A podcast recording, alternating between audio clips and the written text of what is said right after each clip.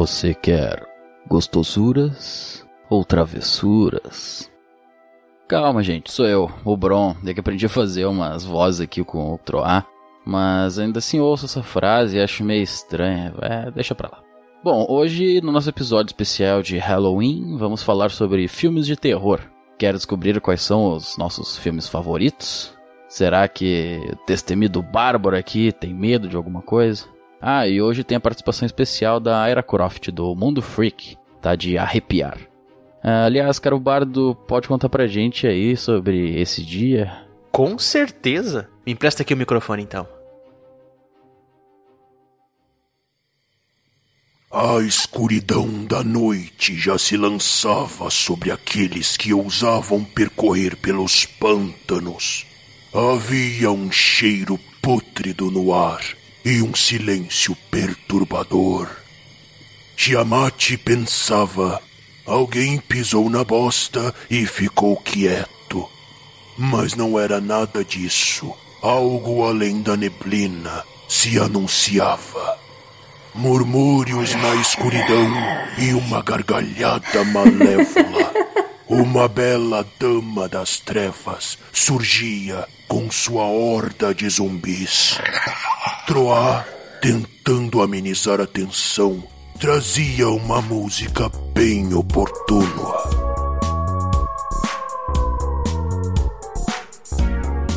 Já tá escuro, acende a tocha aí pra iluminar.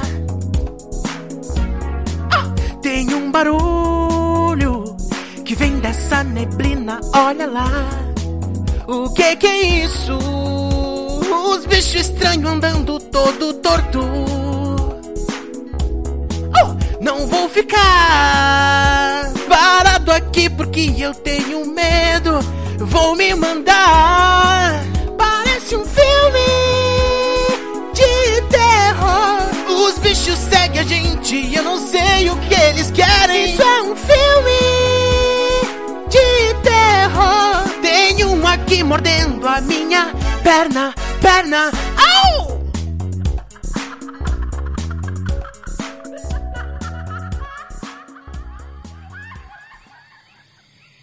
A dama se chamava Ira, a necromante.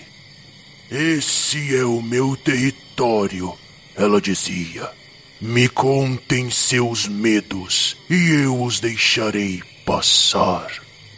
E assim o fizeram. E o que você vai ouvir agora é essa conversa. Caramba, como é difícil fazer essa voz.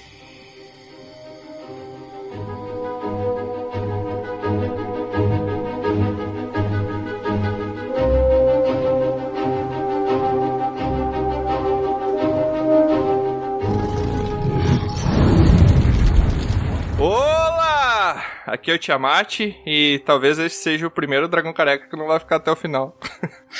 Esse é o tal do Esse carão. é o cara que tem medo e foge, né? Vou falar de terror, velho. Quem fica aqui não. Ah, eu já tô achando surpreendente tu querer ter feito essa pauta, né? Pra começo de conversa. É que sendo o apresentador, ele é obrigado a participar de todos. É, né? eu não tenho escolha. não, o pior ainda não foi ter feito a pauta. O pior é ter tido que assistir esses filmes, né? Isso foi o pior pra mim. E eu acho que os piores ficaram pra mim. Chateado. O Tiamat é aquele tipo de cara que tem medo dos gremlins. Então, esse é o nível do Tiamat, sabe? Cara, não tem como tu não ter medo de uma coisa que sai ovos das costas. É tipo uma galinha dos infernos, aquele bicho, cara. Como assim, velho?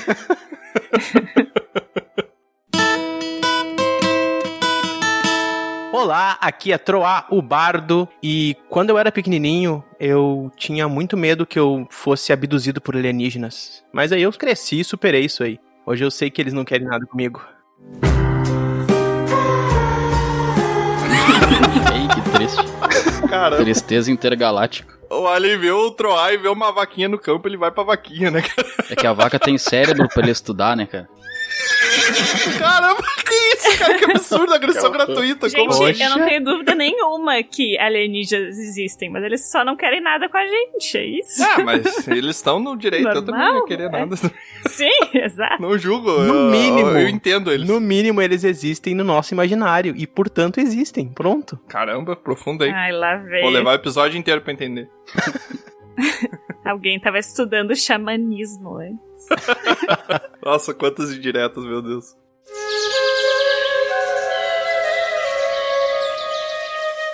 Oi, aqui é a Lusa. E gostar de filme de terror é que nem gostar de sushi. Tu tem que, pelo menos, experimentar umas três, quatro vezes. Tu não vai curtir nas primeiras vezes, entendeu? Mas aí tu vai gostando, vai gostando. Quando tu vê, tu vai estar viciado em ver filmes de terror ou em sushi, no caso. Poxa. Isso, ou tu desenvolve insônia, porque nunca mais vai dormir na vida. É, a parte do sushi é verdade. Eu fui só na terceira vez gostar, hein? Ô, Lusa, tu acabou de roubar a fama do Tiamat de analogias ruins. É ruim, essa é boa. Ah, mas não vai ganhar da galinha dos infernos, velho. Não vai. Aqui é o Bron e assim, ó, eu ia falar sobre Aves de Rapina, tá? Porque eu achei que eram filmes que são um terror. Mas não, agora que eu vi que são filmes de terror, Caramba. eu vou Cara, o que ele tem Caramba. contra esse filme? Não fala, não fala de Aves de Rapina, que foi o meu primeiro episódio no Dragão Careca Aham. como convidada, tá? Tirando isso, tirando isso, tudo bem. Coitadinha da Lusa, cara. A Lusa, ela veio, apresentou a ave de rapina, daí eu matei a ave de rapina dela no, É. no especial de RPG, e daí ela veio revogar aqui. ó. Saudade do meu falcão. Aventureiras e aventureiros, bem-vindos a mais um episódio de Dragão Careca. E hoje, no nosso episódio de Halloween, eu estou aqui contra a minha vontade, pois sou apresentador e não tenho escolha. e tem uma pessoa que ela tá escondida aqui na nossa gravação, que eu vou apresentar ela, mas eu vou falar baixinho. E hoje a gente tá aqui com a Ira Croft, do Mundo Freak, a co-produtora do Mundo Freak e a criadora da hashtag Mulheres Podcasters. Por favor, Ira, se apresenta pra gente aí, por favor. Oi, gente, tudo bem? Se você está ouvindo esse podcast amaldiçoado, é porque você não sabe da história. A gente tentou gravar ele em alguns São momentos. os aliens, gente. São os aliens. Se você está escutando esse episódio, é porque a gente conseguiu ganhar da maldição e a gente conseguiu gravar e pôr no ar. E não olhe para trás. Geralmente, quando, quando os mocinhos acham que eles conseguiram despistar a criatura é quando eles morrem, né? Só pra É. avisar mesmo. Lúcia. Tudo bem, gente? Muito obrigada por esse convite, muito obrigada pela paciência, por este momento e muito obrigada por esse tema maravilhoso. A gente que agradece a participação. Mas então, só pra já dar uma palhinha do que, que é o nosso tema, hoje a gente vai falar com spoiler, já avisando. Vamos tentar usar o mínimo possível pra não tirar um pouco a graça do filme. Mas a gente vai falar sobre filmes de terrores aí, pra ilustrar melhor esse Halloween no universo de Dragão Careca. E antes disso, só pra avisar o pessoal, agora eu vou tentar fazer um, um aviso mais rápido, porque eu sempre demoro muito fazendo isso. Mas só pra avisar pro pessoal pra seguir a gente lá no Spotify e lá no Instagram, é só procurar por Dragão Careca. Ó, falei Instagram com sotaque Instagram. Parabéns, essa tu tá evoluindo, Instagram. hein? Fico sempre me zoando falar Instagram, eu fiquei um tempo no espelho tentando. Ele fala treinando. Instagram, Instagram, Twitter. Twitter. É por isso que o ET não vem. Olha, Exato. é por isso que a abdução não acontece. É verdade. Então a gente vai falar, vamos fazer um pequeno resumo aqui sobre alguns filmes de terror que a gente considera aí como marcantes na nossa vida de alguma forma. E acho que é isso. Não vou falar o resto, porque eu tô com medo. Deu. Então vamos começar o nosso episódio sobre filmes de terror para esse Halloween. Apaguem as luzes. Não, não apaga não, senão eu nem vou gravar se a gente tiver que apagar a luz. Não olhe para trás. É, Que isso, cara, até temática ameaça, hein? Socorro!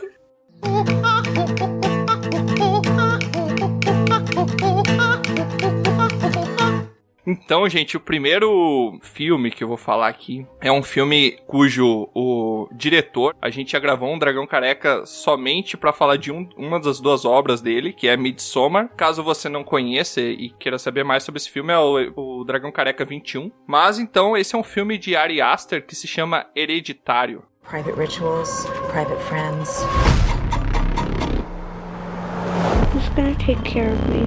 You don't think I'm gonna take care of you? When you die,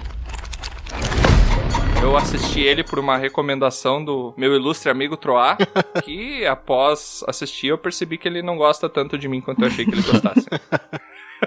Esse aí é o que a mina perde a capivara. Lá, né? que isso, cara? Não, Como assim, cara? não. Começamos bem. Corta isso, tá? Eu sei que tu é o editor, Brão, mas corta isso. O cara já lá no começo, a Esse- Não, coisa isso mais não é tensa. spoiler, né? Isso acontece nos primeiros minutos de filme, praticamente. Mas então, cara, esse filme ele traz duas coisas que eu acho que são as coisas que eu mais tenho medo nessa minha vida, que são espíritos. E boleto bancário. Assim? Não tem nada a ver com isso. que são espíritos e gente pelada. É a maior putaria. Que aparece uns montes também. Meu. Deus. Nossa, aparece muita gente pelada nesse filme, cara. Se tu parar pra associar Midsommar é a mesma coisa. Um monte de É. gente pelada, numas cenas que são muito estranhas. Já são estranhas que tem gente pelada. O contexto deixa pior ainda, tá? Esse filme conta a história sobre uma família que ela se muda pra casa da falecida avó, Hum. né? Então temos ali a Anne, que é a mãe, o Steve, que é o pai, Peter, que é o filho, a Charlie, que é a filha, e a Ellen, que é a avó. Ou eu inverti, não sei. Isso aí, boa. Ele é um daqueles filmes que a parte sonora, o áudio do filme, ele contribui muito pra te dar uma imersão. Ele tem um cenário também, a fotografia é bem escura, então ele é uma coisa feita pra te deixar meio perturbado. E a questão do ambiente sonoro ali, a questão daquela música de fundo é uma coisa meio. Me lembra muito um episódio que a gente gravou sobre o It, que eu falei que parece que tem sempre alguém com uma pequena alfinete te alfinetando assim pra tu nunca ficar à vontade assistindo o filme, sabe? Hum. É uma parada bem parecida com isso, assim. É, o Ari Aster, ele é um diretor que ele veio explorando esse tipo de identidade sonora, assim, né? Nesse filme especificamente, no Midsommar depois, de trabalhar um pouco a trilha que te incomoda, que te perturba, que tá mais relacionado ao horror psicológico mesmo, aquilo que vai te causar uma perturbação, né? E nesse filme aí é um exemplo de que ele começou a ser falado, assim, ah, o Ari Aster acabou fazendo esse filme e tal, tava dando o que falar, e ele é um exemplo disso, é bem, bem bacana mesmo nesse aspecto. Já assistiu esse filme, Ira? Nossa, já. Concordo com o que vocês estão falando aí, realmente. É muita gente pelada nesses filmes, mas eu acho que. Não dá nem pra gente pensar em épocas, né? Porque você pega filme antigo, é mulher pelada. Você pega, sobe mais um pouquinho, é sempre aquela coisa de peitinho, né? O pessoal pelado aparece tipo, a- sabe aquele seu tio do interior? Ele aparece ali no fundo fazendo magia negra. Amigo, eu sou do interior.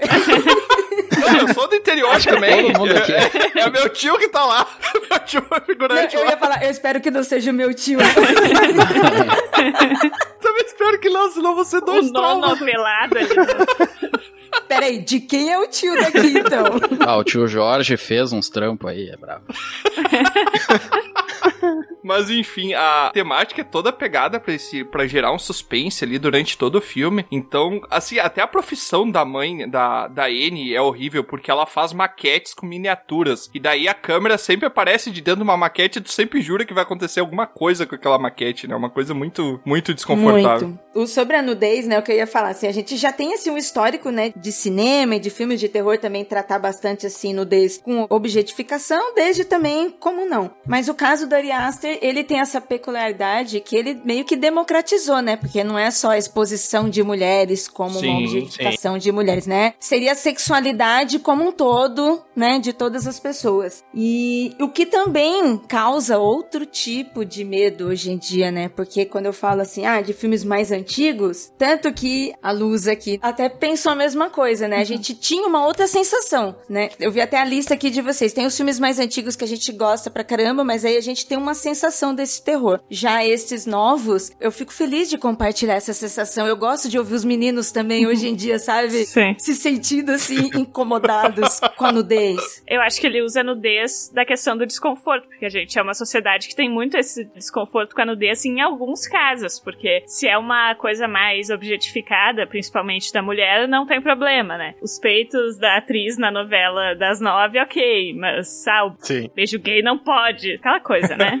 É, então, é, é muito mesmo esse incômodo, né, de social, porque quando a gente tá assistindo, eu, eu não me sinto incomodada no sentido de pudor, Sim, né, que eu sim. estou sentindo isso, mas eu também sinto esse incômodo, sabe, essa vergonha, tipo, você vê alguém nu e você também se sente assim, nossa, que estranho Sim. você tá nu Sim, assim, exatamente. sabe, é. sem nada. nada. Sem nada. É, eu acho que o nu não sexualizado é muito incômodo, né, pra nossa sociedade no geral. E ele, ele usa muito isso nos dois filmes, né? E ele usa, assim, pessoas fora desse padrão que se considera o bonito, né? Então ele pega pessoas mais velhas, pessoas que não estão naquele, né, padrão, assim, que a gente vê, né? É, lá, no, lá naquele Midsommar, especificamente, né? Naquele acasalamento que tem lá acabando. Aquilo lá é um exemplo bem explorado, essa coisa do nudo, uma forma ali meio realmente estranha, né? Uma coisa que chama atenção nesse aspecto também, acho muito Isso bacana. me causou uma sensação de me trazer mais pra dentro do filme. Parece que eu senti mais real. Sim, porque Uhum. não é uma coisa que foge da nossa realidade. Sim, é, é o seu João da padaria, é a Sim. dona Nilsa da. que você encontra no mercado, Cara, sabe? É uma É coisa a assim. sua avó, né? Quem é que imagina a avó? Tá gritando e gemendo lá no ritual satânico, né? É bravo isso? Que horrível, cara. O Baldur, que é o membro que hoje ele não tá aqui, ele, ele comentou que foi no filme do Midsommar que inventaram o gemidão do WhatsApp, né? Que foi aquela cena lá do...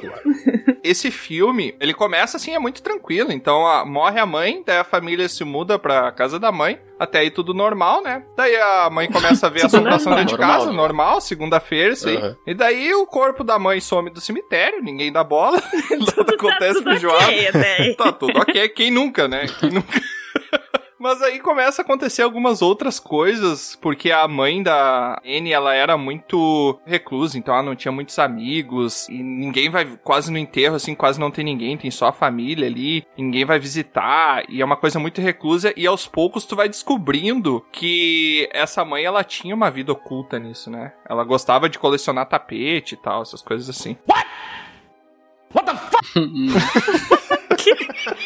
Acho que é isso, né? Expliquei bem esse filme. Tá, entendi. É, eu acho que eu acho que tá bem, bem razoável, assim, bem. Ninguém vai querer ver. Bom, Assista esse filme, é um filme sobre tapetes, assombrações e muita gente pelada. e sua avó pelada. não- Nossa, vendendo tapete. É um filme sobre seus avós pelados vendendo tapete. Isso Não, aí, mas agora eu fiquei pensando, o Tiamat vendo um. O Tiamat vendo um pornô com espírito, então ele se caga, né? Porque vão combinar, né? O quê? Que isso, cara? Pornô com espírito, não conheço Deus. essa categoria. E agora a gente descobriu quem é o tipo de pessoa que faz a sinopse da Netflix desses filmes, entendeu? sim. Sempre Porque eu, nada eu a ver. assisti, eu assisti o Hereditário, eu conheço bem o filme, eu gostei, mas eu estou imaginando agora uma senhora vendendo tapete. E eu estou aqui, gente, não foi o mesmo filme que eu vi. Eu nem lembro disso de tapete. Eu até lembro, eu sei o que ele quis fazer, entendeu? Eu entendi a referência dele. Mas... Eu fico criando essas sinopses pra achá-las engraçadinhas e não ficar com medo do filme, mas É. não dá certo. Ele, Principalmente pre- em depois vez de quando eu tô prestar sozinho. atenção na parte assustadora, ele presta atenção em todas as outras sub-histórias do não. filme. Ô, Ira, é realmente um esforço tremendo pro Tiamat estar falando desse filme mesmo. Então ele tem esse subterfúgio dele aí de ficar falando com piadinha pra poder superar, senão ele não consegue. É, isso. Eu não sei em que momento o espírito consegue ser pior do que gente pelada vendendo tapete, mas tudo bem. não sei como é que a minha mente funciona. Se você queria reverter o nervosismo, você conseguiu. É verdade. Porque o incômodo, é, realmente, parece outro filme, mas o incômodo também é esquisito. É, é verdade. Principalmente se tu pensar na avó, né? Não, para, para. Não pensa na avó. Não pensa na avó. Tá bom, tá bom, é isso aí. Bom, Tiamat já demonstrou que tem medo de gente pelada e espírito aí e tal, revelando os seus medos, suas perturbações, falando de, de vendedores de tapete e tudo. Mas eu queria. Filme do Aladdin é terror. Eu queria aproveitar pra falar uma coisa. É meio óbvio isso que eu vou falar, mas eu acho que vale a pena ainda assim mencionar. Que a gente tá trazendo aqui uma lista que é bem baseada na nossa visão do que faz medo pra nós, né? Nós não estamos levantando listas de filmes que a gente considera bons filmes de terror, né? Não me diga. Por acaso, a crítica acaba ah, reconhecendo bastante o Ari Aster nesse filme e tal. Mas provavelmente a gente vai falar de alguns filmes aqui que nem são assim tão considerados quando se se pensa em filmes de terror, né? Porque terror é aquela coisa que é realmente muito particular. Tem gente que vai ter ah, medos de filmes mais, né, do slasher, daquele cara que vai e mata, ou de espíritos mesmo, ou de algum monstro, alguma coisa do tipo, né? Eu, particularmente, como eu falei naquele episódio do Witcher, do Witcher, nada a ver, não foi do episódio do Witcher. Vou falar de novo. É porque é parecido o nome. nome. Eu, como por exemplo, falei do naquele episódio do It, viu como é parecido? Do it! Tá, pode não. Vai lá, continua. E lá vamos nós Eu, como por exemplo, falei no episódio do It, que a gente acabou falando sobre o que causa medo pra gente, eu tinha muito medo de sons perturbadores. Sons, ruídos, coisa, por exemplo, no rádio, que tu não consegue identificar o, Bardo som. tem medo de som. Tenho, eu tenho um É. forte medo de som, talvez trauma, não sei o que, que é, mas eu tenho muito medo. Sabe o- a, a sintonia do rádio? Se o rádio não tá sintonizado e aí tá misturado duas rádios que se mesclam numa só e tem uma voz ali, uma coisa. Isso me perturba, eu não sei porquê. E o que eu vou falar também, fazendo um combo, né? Já que o Tiamat fez um combo de medo também, eu tenho realmente muito medo de filmes que exploram a temática de abdução, alienígena e coisa do tipo. Senta que lá vem a história. Quando era criança, eu morava numa fazenda, e aí eu tinha essa, essa coisa, assim, de olhar para as estrelas, tu enxergar todas as estrelas, porque não tinha muita luz na volta, né? Uma fazenda tu enxerga todo o céu perfeito e tal à noite. E naquela época lançava muito filmes, né? Teve aí o brilhante filme que né, os ufólogos falam muito, que é um, um bom exemplo de filme na ficção, que é o... De, Sinais. O... Errou! Os sinais, não é os sinais Errou! Que é o Fogo no Céu, um filme de 93, que é um filme muito bom, mas eu não trouxe ele aqui, eu posso dar uma menção pra ele, né, porque ele tem uma cena muito perturbadora pra mim, que é a cena que mostra a abdução, mostra os alienígenas, mas ele se enquadra num filme de ficção científica mais, né, e mistério. O que eu vou trazer é um filme nessa pegada, é um filme de 2009, que se chama The Fourth Kind, Contatos de Quarto Grau.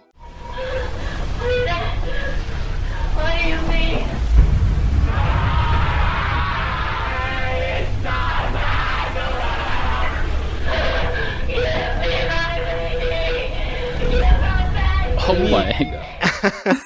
Oh my... Tu lembra do outro episódio que a gente gravou que era o quarto grau, né? Que barulho foi esse, gente?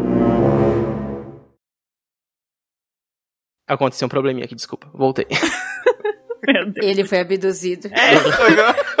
E, ó, pensem bem, gente. Ó, vamos reparar bem. Fala muito atrai. Foi chipado. Se ele tiver estranho. Gente, a luz deu uma piscada aqui, de boa, sério, não tô brincando. Ninguém garante que é um clone do Troá que tá falando agora com a gente. Aham. Bom, gente, Contato de Quarto Grau é um filme de 2009 que ele, ele tem toda uma pegada de documentário, de reconstituição de alguma coisa que supostamente aconteceu. Ele se vende, né, baseado em fatos reais. Quem daqui já viu esse filme? Hum, não me lembro. Eu não, Não. vi. Mas tu já comentou em outro episódio, eu só não lembro a respeito porque minha mente quis esquecer. Eu já vi e eu acreditei muito nele, viu? E Sim, por eu mais que eu saiba da ficção, você está falando, eu estou revivendo a cena.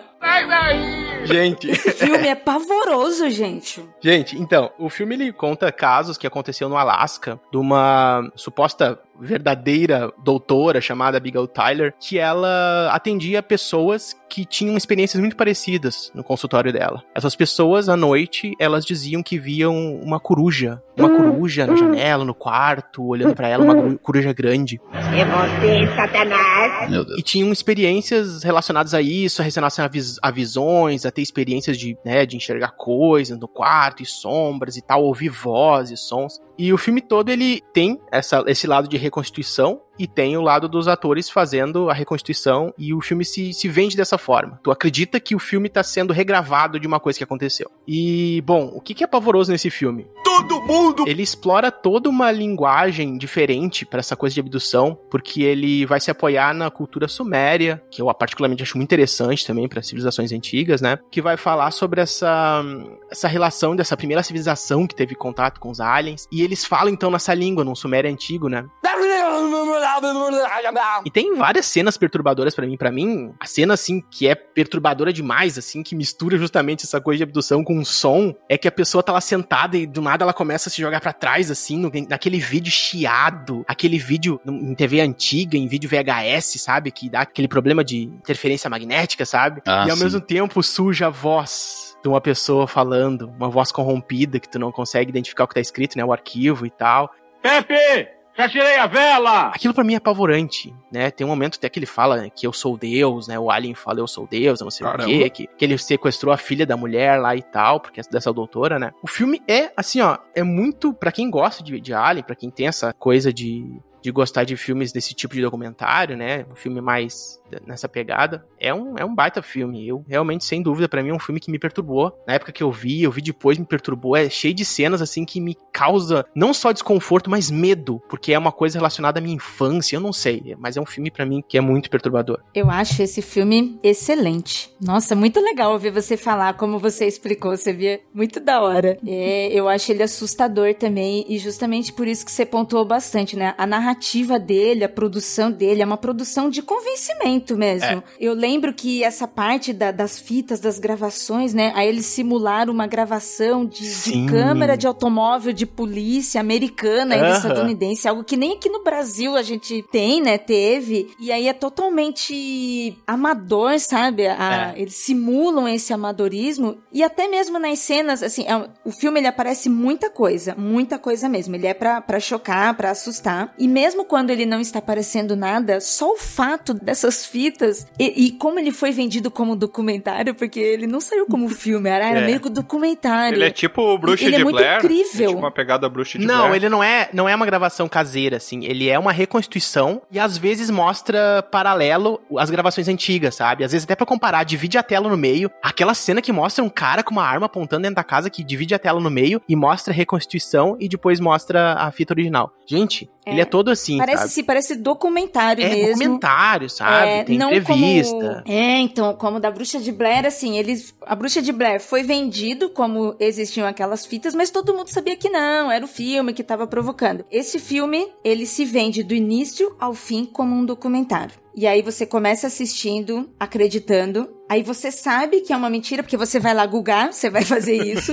é. Aí você descobre que não, que é ficção. Você retorna a assistir e você acredita de novo. Caramba. E te convence. Sim. Hoje tu não consegue, mas na época que o filme foi lançado, tinha até sites fakes para comprovar que o filme hum. era verdadeiro, mostrando a, a, doutora do filme lá no site. Lembra disso? Caramba. Nossa, exatamente. E é muito bem isso. É, aí você tem lá as gravações com a atriz principal que está fazendo o filme. E aí tem essas fitas que é uma simulação, e essas fitas que são uma simulação é uma outra atriz fazendo esse papel. É. E aí eles meio Nossa. que comparando, olha só, isso aqui, o filme está acontecendo, mas a gente fez esse filme baseado nessas fitas aqui. Caramba, eles fizeram Nossa, um filme isso do é filme. Muito bom. Isso Sim. mesmo! Tem uma temporada daquela série American Horror Story que eles fazem isso, tipo um documentário, que tem os atores fazendo as pessoas reais, que na verdade são atores, e aí tem os atores que são outros que estão interpretando as pessoas reais. Então são dois atores fazendo a mesma pessoa. É, é legal, é o Roanoke, se tiverem interesse. O filme começa com a atriz, a Mila Jovovich, como é que é? Eu não lembro o nome dela. A ela mina do Resident Evil lá, né? A atriz isso, isso aí, a mina do Resident Evil. Ela começa já dizendo assim, ó, ah, o que vocês vão ver aqui são fatos reais de uma reconstituição que foi feita e tal, não sei o que, não sei o que. Eu vou interpretar a doutora Abigail Tyler, que teve caso, e ela começa a falar sério pra câmera assim, e tu entende, ah, beleza, é um filme baseado em fatos reais. Só que tá, como todos os, os, documentários, as coisas, tem coisas que não são tão incríveis assim. Mas aí tu pensa, nossa, como existem esses arquivos e nunca foi mostrado e agora tá sendo mostrado num filme. Gente, é, tem muita coisa, sabe? Ela faz regressão com os pacientes e mostra lá ela é, fazendo. Nossa, isso. Gente, regressão é, é, muito incrível. Ele começa a mostrar, assim, um, um misticismo, né? Vou utilizar o misticismo porque pode ser, tipo, relacionado à espiritualidade, à crença de cada um, sabe? Mas, assim, são coisas que estão no, no nosso, na nossa cultura, no nosso imaginário, sabe? É. É, essa coisa de crença, não no sentido, ah, o diabo em si, aquela coisa totalmente teatral. Mas sabe quando a gente acredita em religiões, a gente vive certas coisas, por mais que eu não acredite no diabo, mas eu acredito em, em coisas sobrenaturais. Sim. E aí, dentro do, do, desse filme mesmo, ele não está falando sobre isso, não é sobre nenhuma, nada sobrenatural religioso, mas a gente acaba se vendo em algumas situações. E ele meio que, tipo assim, por exemplo, ele tá lá mostrando ela, entre aspas, a mulher tá lá, foi abduzida, né? Foi possuída, assim, pelo ET. Então também dá uma impressão, parece que está comprovando, está mostrando, assim, algum método científico, não é tudo filme, mas parece que, tipo assim, eles estão mostrando, olha, às vezes o que pode ser uma possessão, na verdade, poderia ter sido uma abdução, e aí você fica, ah, nossa, sim. poderia! Sim. É, bem... Nossa, já me deu muita vontade de ver esse filme. Nossa, não me deu nenhuma vontade de ver esse filme, pelo amor de Deus. No final, assim, mais pro final, ele fica assim um pouco mais fantasioso, ele começa a ter bastante coisa assim que você até você começa a duvidar. Sim. Como o Brown falou na época que a gente realmente achava que era verdade, mesmo sendo fan- bem fantasioso, você pensava, ah, o filme deve, o filme deve ter só adaptado, exagerou pra adaptação. Hoje a gente sabe que foi provocativo mesmo, era mentira, É. mas ele realmente Ah, Sim, eles não só mostraram as coisas, eles construíram toda uma ideia em torno daquilo que estava sendo mostrado. foi, ai que ódio, eu caí tudo. Esse é o filme, se eu não me engano, que ele dá uma, um medo particular pra quem mora no sul, porque tem um caso que é reportado de Passo Fundo, né? Que é uma Errou! cidade aqui do Rio Não, Grande do isso Sul. aí é sinais. É nos sinais, Sim. é nos Ah, sinais. tá. É no cenário. É do lado, é do lado, esse é do lado. É mentira, mas é excelente também. No- Nota-se que eu não assisti nenhum dos dois. Dá cagaço também. Pra finalizar, então, aí, ah, fica a indicação, tá? O Contatos de Quarto Grau, então, ah, pra quem quiser ah, assistir, é muito bom. Fica a indicação. E não precisa assistir nem o terceiro, segundo nem o primeiro. Tá, então, nessa linha das histórias reais, né? O Reais! filme que eu. Reais. Alfio é teimoso. Falta só um minuto, gatinho. É, na verdade. Alfio é teimoso, super real. Realista pra caramba. Não, Gente, então mas de- eu, eu tinha medo do Alf. Ah, não. Ah, não, aí não. Sério. Ele tem medo mesmo de ET. Eu não sei porque o Alf me lembra o Gandalf. Ai, mas não, mas... Nossa, o Alf rima, é, um, é um bonequinho muito horrendo, gente. Muito horrendo. O Gremlin é ok, né? É Ele come gato. Ele parece um tamanduá É, ó. Então, na linha de documentários, histórias reais e nessas narrativas que, né, trazem fatos reais, a minha indicação é o Invocação do Mal. Meu nome é Bill Wilkins e eu tenho 72 anos de idade. O que acham dessa voz? Parece confusa. É senil? A voz no gravador é de uma menina de 11 anos. É, eu tô trazendo o 2, mas a, o 1 um também é muito bom, também indico, mas eu queria falar do 2 porque ele traz uma coisa que particularmente me dá medo, então, que é isso, ele vem com essa narrativa de baseado em fatos reais. Então, Invocação do Mal 2, ele acompanha o Ed e a Lorraine. Eles são especialistas em coisas sobrenaturais, né? Investigação sobrenatural. Então, eles são chamados por uns padres pra Londres, né? Pra investigar ali uma família que tá vivenciando coisas estranhas na casa, né? E o interessante desse filme é que tem várias coisas que são baseadas em fatos que contam que são reais. Então, o Ed e a Lorraine Warren realmente existiram na vida real. E essa história do filme Invocação do Mal 2 é baseado na, nos acontecimentos do Poltergeist de Enfield, que é uma história que tem gravações e tal, então de uma possessão, e tem as fotos das pessoas da família, que no caso seria a Peggy, que é uma mulher de 40 anos que cria os quatro filhos, sozinha, né? Então, é umas crianças, são crianças, né, que têm ali idade de 7 a 13 anos, e uma delas começa a ter mais exper experiências mais fortes sobrenaturais, e aí isso se passa nos anos 70, e não só nessa época, acho que muita gente talvez fizesse isso hoje, procuram ajuda da igreja, né? E a igreja, não conseguindo resolver, chama o Ed e a Lorraine. E daí eles começam a investigação, e eu não vou dar spoilers pra não estragar a história, mas pra mim o que mais assusta é isso, é o fato de que eles usam gravações que são reais, que foram realmente gravadas. Glória a Deus. Se tu procura na internet, eu não sei se eles chegam a mostrar no final do filme, mas tem foto das crianças, tem foto da mulher. Valeu da aí, gente. Bom final de semana. Tchau e até a próxima. Então, tipo. eu sou uma pessoa que se eu sei que tem uma história real, eu tenho que pesquisar, entendeu? Tipo, eu posso me cagar de medo, mas eu preciso ir ver o que é real dessa história, né? Claro que quando se fala em possessão, tem muita discussão, né, dessa coisa de, ai, na verdade é uma doença mental que a pessoa tem, é, é algum problema comportamental, uma coisa assim. Mas eu acho que. E também, outra coisa que não dá pra acreditar completamente é essa coisa, baseados em fatos reais, porque isso abre uma porta ali que tu não tem ideia do nível do real ou do não real. Mas eu acho que isso eh, assusta bastante, né? Então essa é a minha indicação. Não sei, vocês já viram? Não, não assisti. Sim, Não. sim, eu vi um, dois. Vou ficar bem eu só longe quero fazer também. um disclaimer aqui que eu acho a pior coisa que um diretor pode fazer é botar baseado em fatos reais essa frase no final do filme. Bota no começo, que daí eu já paro ali e eu me medo. Por que botar no final? Porque, tipo, ah, tu tá, ah, tá, é um filme mais ou menos. Aí, tipo, baseado em fatos reais. Oh, não, cara, que isso, cara, pelo amor de Deus, não. Esses filmes, assim, mais é pra essa coisa de espíritos, uh, possessões demoníacas, essa pegada, eu, eu, eu sempre interpreto mais como suspense, um filme que vai construir uma, uma coisa mais nesse sentido, né? Dificilmente, eu, eu não tenho problemas com esse tipo de terror, realmente eu não me assusto com espíritos, essa coisa não, né? Aquele filme, por exemplo... Uh, fala mais esse, alto aí, esse... pra, pra todo mundo que tá dentro da tua casa aí perto ouvir, fala que tu não tem medo de espírito. Gente, tô sozinho, tá? Eu e. E morreu. Mais todos meus guias. Esse cara na tua esquerda aí. Tem uma sombra aqui que se mexe, mas eu acho que é um gato. Só que eu não se tenho sumir, gato. pode ser o Alf, né? 1,80m. Olha aí, ó, o gancho, ó, o gancho. Não, mas falando sério mesmo, filmes de essa temática, né? Espíritos, possessão, eu, eu sempre interpreto mais como suspense. Eu não, nunca tenho medo de pedir o filme, né? Claro que às vezes eles tentam construir um jumpscare, uma coisinha, mas aí é susto, não é medo, é diferente. Cara, tu tem medo de quê se tu não tem medo de espíritos? Cara? É de som. De Cara, som. a única coisa que eu tenho medo na vida é espírito. Sons estranhos. Imagina o, tro o troar do lado de um banheiro químico. Ele fica todo medroso. Eu não entendi. Eu sou Então, Lusa, eu adorei. Desviou totalmente, né? Comenta aí, né? Eu sou suspeita para falar, mas eu também gostei desse filme.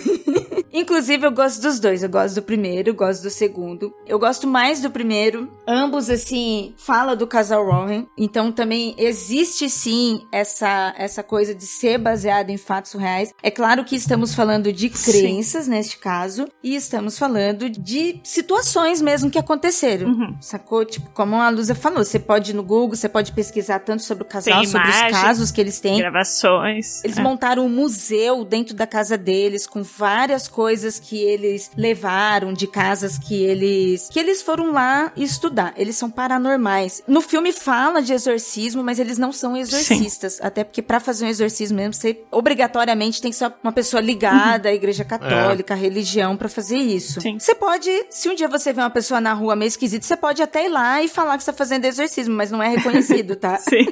E no caso do, do filme do Invocação do Mal, eu acho que mexe muito com a gente porque também mostra muito família, cotidiano Sim. de família. Aí sabe aquelas histórias que a gente tem, ou alguém de casa tem, ou sempre tem uma tia contando do tipo o armário que abriu e fechou, Ira? porta de armário fazendo Ira? barulho. Por favor. Ele já tá com medo. Eu tô todo cagado aqui. Bata três vezes aí. Eu bati 18 pra garantir, vai que o espírito não sabe fazer conta.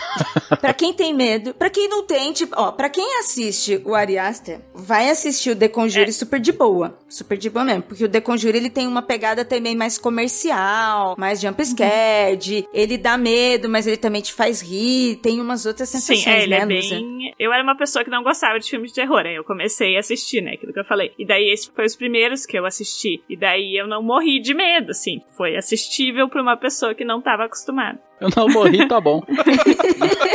Não sei se ficou claro, mas, tipo, eu gosto do, dos dois filmes, eu acho que são filmes bem bons. Do ponto de vista de terror, só que eu comentei, uhum. né? Mas aí, complementando também o que a Ira tava falando, ele também vai abrir, eu acho, um leque aí técnico, né? Do ponto de vista mais técnico, diferente. Que ele tem aquele, no primeiro filme, aquele traveling que ele faz, né? De plano contínuo e tal, que explora dentro da casa. Aquilo ali, muitos filmes hoje estão uhum. explorando fazer isso também, né? Nessa uhum. pegada mais moderna, assim, né? De experimentar, mostrar um espaço, que é muito bacana também. E isso do ponto de vista mais técnico, né? Mas uh, a construção ali de, de personagens e, e, essa pegada tem esse lado mais comercial, como a Ira falou mesmo. Mas é um bom filme, sim, os dois são bons. São muito legais. E muito isso que a Luzia falou. Pra quem tá, ah, tá começando, ou tem muito medo. Eu tenho alguns amigos que gostam de filme de terror, uhum. mas tem medo. Sim. Aí é um tipo de filme que você indica fácil. Ó, assiste aí, tipo, Sim. tela quente, sabe? Você vai ter uns pulinhos, vai dar um sustinho, mas depois você dorme de boa. Não é um filme que te faz ficar pesado, sabe? Não. É. Contatos de quarto grau, mesmo depois eu sabendo que era fantasia, ainda assim ele é um filme que me deixa um pouquinho perturbada, sabe? Sim. É, então não é um filme que eu recomendo pra qualquer pessoa. Se se eu sei que a pessoa tem muito medo, eu não falo, mas o The Conjure, ele é bem legal. Uhum. E essa pegada familiar, ao mesmo tempo que ela te deixa com medo, ela também te, te aproxima de umas coisas legais, sabe? Assim, tipo, no primeiro, que tem a resolução com a mãe, eu acho sensacional. Sim. Porque quando a gente fala de exorcismo, por mais que seja legal, por mais que eu adore muito o filme Exorcista, mas ninguém faz aquilo. E, tipo, Quem é aqui que vai chamar o, o Papa pra vir aqui fazer o exorcismo, né? Então isso não vai acontecer Sim. isso. Aí no The Conjure mostra, ah, um casal paranormal, que ok, eu também não conheço, mas, né, sei lá, se acontecesse alguma coisa na minha casa, eu ia sair primeira igrejinha do bairro que eu encontrasse. Já tô indo pra uma daqui a pouco. Só pra, Pra garantir. garantir, né? Só pra quem estiver ouvindo aí, seja lá quem estiver ouvindo, quem falou que curte essa parada de exorcismo e tudo é a Ira, tá? Eu não tenho nada a ver com isso. Por favor, só pra saber mesmo. Esse é o tal do cagão. Já que estamos falando de possessão e gente pelada, então eu vou indicar um filme Olha chamado aí. Possessor. Interface is active and we're at full power.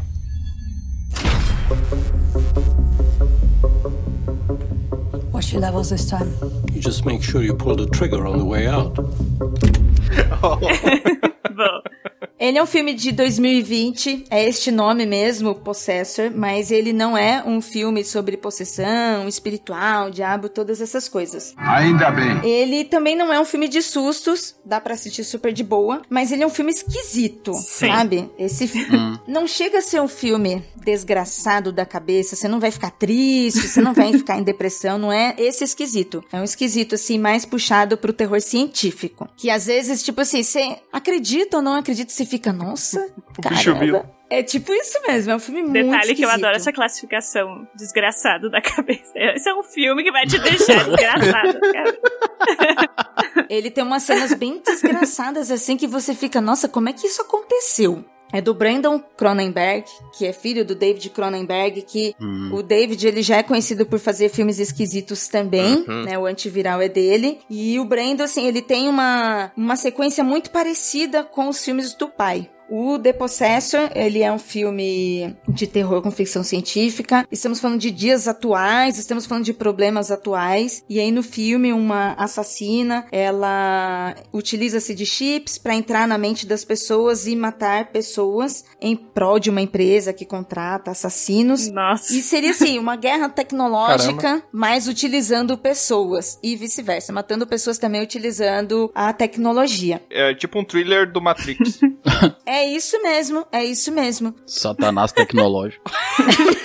A sinopse dele, a lore do filme é bem simples. É isso, é uma assassina e aí de repente ela cai numa mente meio esquisita e aí vem toda a parte do filme, as partes esquisitas. Que ela tem assim um- uma luta mental. Chega um momento ela não sabe se é ela, se é a outra pessoa, quem que é o assassino, sabe? Por isso que é o nome Possessor, sabe? Tem uma, uma possessão psicológica. Hum. E realmente, a gente tá assistindo, você tá vendo como uma ficção científica, você sabe que é ficção científica, mas também te faz pensar sobre, sobre todos esses problemas que a gente tá vivendo hoje no mundo, esses problemas sociais e que envolve tecnologia. Desde as coisas simples até, nossa, até que ponto a humanidade pode chegar, sabe? Isso é tão bom, isso é ruim, e mesmo depois da onde ela chegar, o que isso vai nos trazer de volta? E aí tem esses conflitos psicológicos, né? O desgraçamento da cabeça, onde você fica, nossa. Tem bastante cenas de sangue, de morte, porque é um thriller. É, são muito bem feitas, são bonitas, mas não é isso que te prende também. Então, pra quem tem medo, Tiamat, você consegue Obrigado. assistir. Não consigo. Me sinto desafiado e eu acho que eu vou rejeitar o desafio. Eu acho que você consegue porque ele não é agressivo, de terror, de susto. Sim. Ele não vai te pegar dessa forma. Mas ele pega a gente nessa coisa, nesse vai lado ficar na psicológico, bad, sabe? mas tu não vai ficar com medo de Com medo, pesadelo. é isso mesmo. Você vai ficar no cantinho ali, sabe? Que nem aquela criança com, com os bracinhos assim, segurando as pernas, balançando. Ô, ô, gente, mas por não que é que- medo. eu não entendi por que que vocês querem me botar na bad, então. eu não entendi qual é o propósito. Sobre o filme, esse filme eu, eu ainda não vi, tá na minha lista aqui, porque eu tenho uma lista de Disturbing Movies, de indicações. Ele tá mais nessa pegada de filmes perturbadores, né? De medo da tecnologia, de coisa do tipo, né? Uma coisa meio mistério, assim, de, de tensão, né? Tanto que tem algumas cenas em que ela está lutando contra ela mesma e você. Você fica se viajando junto, sabe? Você fica viajando, imaginando realmente sobre, sobre essa treta psicológica que tecnologia. É tipo mais uma parada dela não saber se ela é ela mais ou se é outra pessoa? É tipo uma coisa assim, pelo que eu entendi, ou não? Não. Ela não chega a se perder totalmente, por isso que fica esquisito. Ela sabe quem é ela, sabe o que ela tá fazendo, mas ela tá trocando aquilo, ela tá trocando chip, e aí ela cai numa, numa mente perturbada e acaba juntando as duas. Então ela assim, ela não chega a não saber que é ela, ela sabe, mas aí tem aquela coisa psicológica ali. E aí, no meio dessa luta psicológica, o thriller tá acontecendo. Não deixa de acontecer, então continua tendo cenas de mortes. E as, as cenas de mortes, elas não são de jumpscare, elas não são de sustos, não, mas elas são um pouquinho gores. Sim. Então, assim, é sangue na tela. É, que eu acho que isso de. Tem as coisas que assustam as pessoas variam muito, né? Tem gente que odeia agora, mas tem gente que odeia, tipo, coisa de. É, sei lá, de espírita, e outra odeia coisa de alien, mas. É muito, Né? é muito particular mesmo, né? Antes de falar que não gosta de filme terror, testem vários tipos. Não gosto de filme de terror. Eu também. É, Tiamat, tem, tem uns gêneros aí que, que podem te agradar, Cara, cara. eu de acho. terror. Eu já fico mal por Teletubbies, velho. Vou te dar um filme de terror que na época, bem na época ali, que ele foi, que ele foi feito, é baseado no romance de Stephen King, Cujo. Já viu esse filme? Cujo.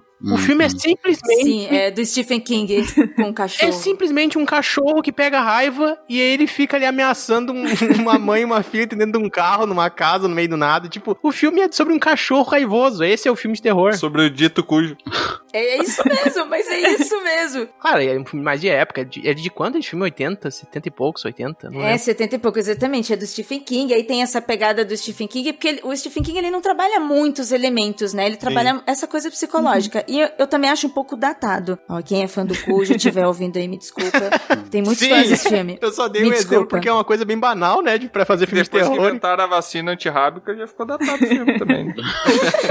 Mas tem essa pegada assim, tipo, é esquisito porque é bobo, porque você fica, nossa, é um cachorro com raiva. Aí você começa a imaginar, as pessoas tinham medo do cachorro com raiva desse É, é jeito. que o medo tá muito relacionado a tu imaginar aquilo acontecendo contigo, tu naquela situação. E aí tem coisas que tu pensa, tipo, tá, mas isso seria impossível acontecer, ou seria muito difícil acontecer. Daí, pelo menos pra mim, é só pensar assim, tipo, não, isso não vai acontecer. Aí que acontece.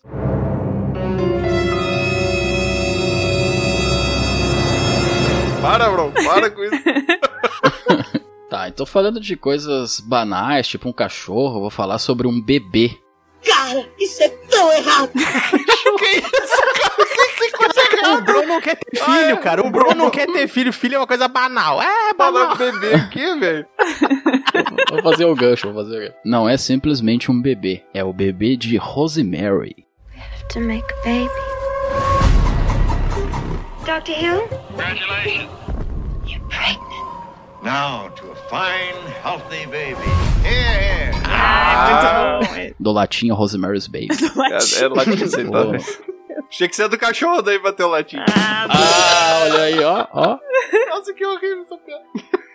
Olha, esse filme, eu olhei ele até recentemente, porque acho que saiu um, um remake, alguma coisa assim, daí eu falei, tá, vou dar uma chance, mas vou olhar o original, né, não o remake. Sim. E eu sempre gostei de filmes mais antigos, assim, até pra saber, porque eu sempre fui de olhar muitos filmes, e, e os antigos eu olho tentando me transportar pra aquele tempo, mas já sabendo o que os filmes futuros puxaram deles. O miserável é um gênio! Então eu fico tentando observar os detalhes, que eles são pioneiros Caramba. em muitas técnicas e muitas histórias.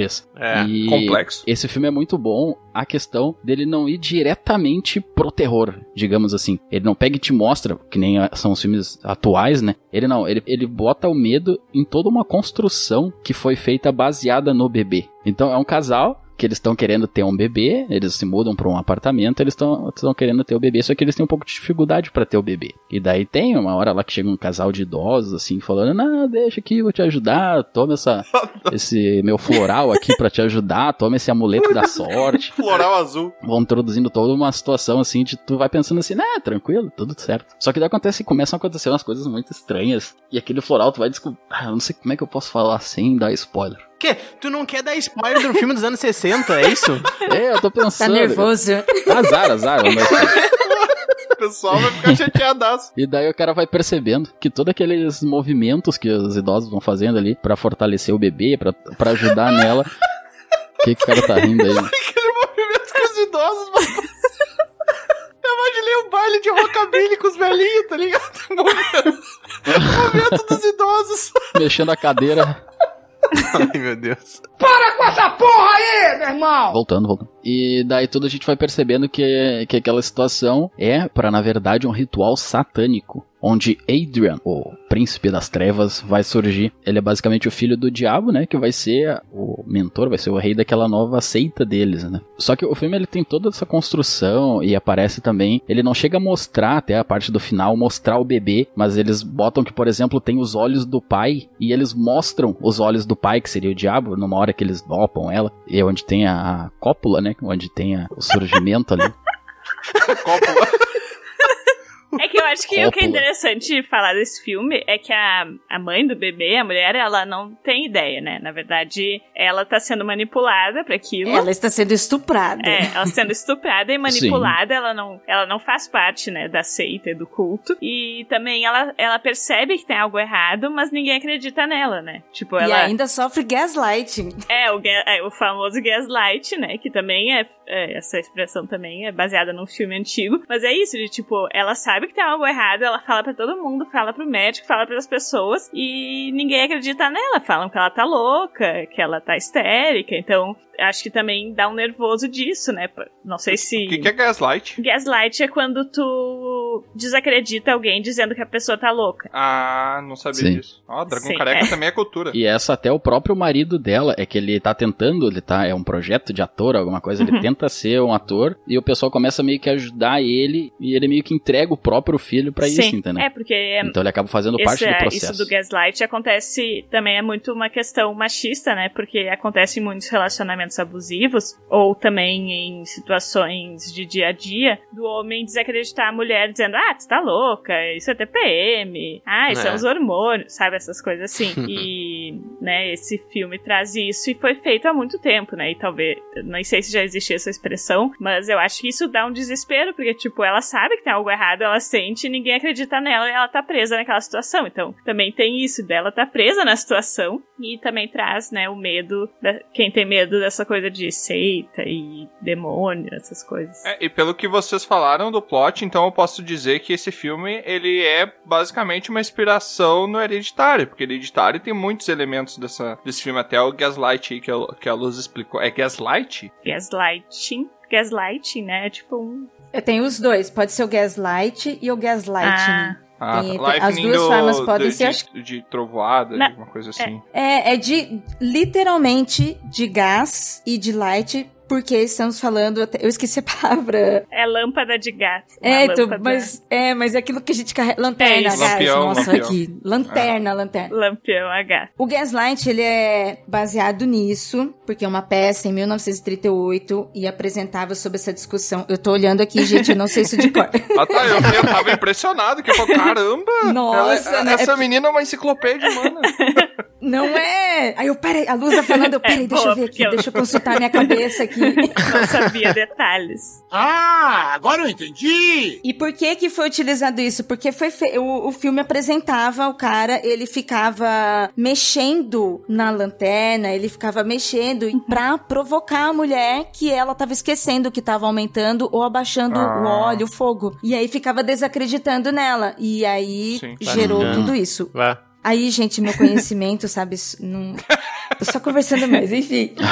o básico é isso, veio de- dessa lanterna, do cara ficar acendendo e apagando, e a mulher começa a se duvidar o que que está Sim. acontecendo. E aí depois, neste filme, como a Luza falou muito bem, é claro que é super potencializado, porque é todo mundo em volta dela, todo mundo. Os A única vizinhos, pessoa que meio que percebe, né, mas ela não consegue falar com ele, aí misteriosamente acontece um negócio com o cara, mas todas as outras pessoas, e isso é angustiante. Nossa, Uhum. é muito. Eu acho que eu senti essa angústia no hereditário também, porque tem um momento que a mãe ali, ela fala que o Sete Pele tá na volta, né? Que o, que o, o último integrante do Madame Machado tá rondando ali a. Mochila de criança. mochila de criança, tá, tá rondando a vizinhança ali e ninguém acredita nela, né? Na família dela ninguém acredita, todo mundo acha que ela tá desequilibrada e tal, por causa de um trauma que, ela- que acontece em certo momento do filme ali. E, bah, é bem essa pegada, pra ver É, e direitinho no essa bebê referência. de Rosemary, como a Ira falou, tipo, é todos os vizinhos, o médico, todo todo mundo tá envolvido nessa seita, né? E todo mundo tem esse objetivo de fazer o filho ali, né, do demônio, coisa assim. Ó o bicho vindo, moleque. E ela tá presa nisso, e ela é, assim, uma,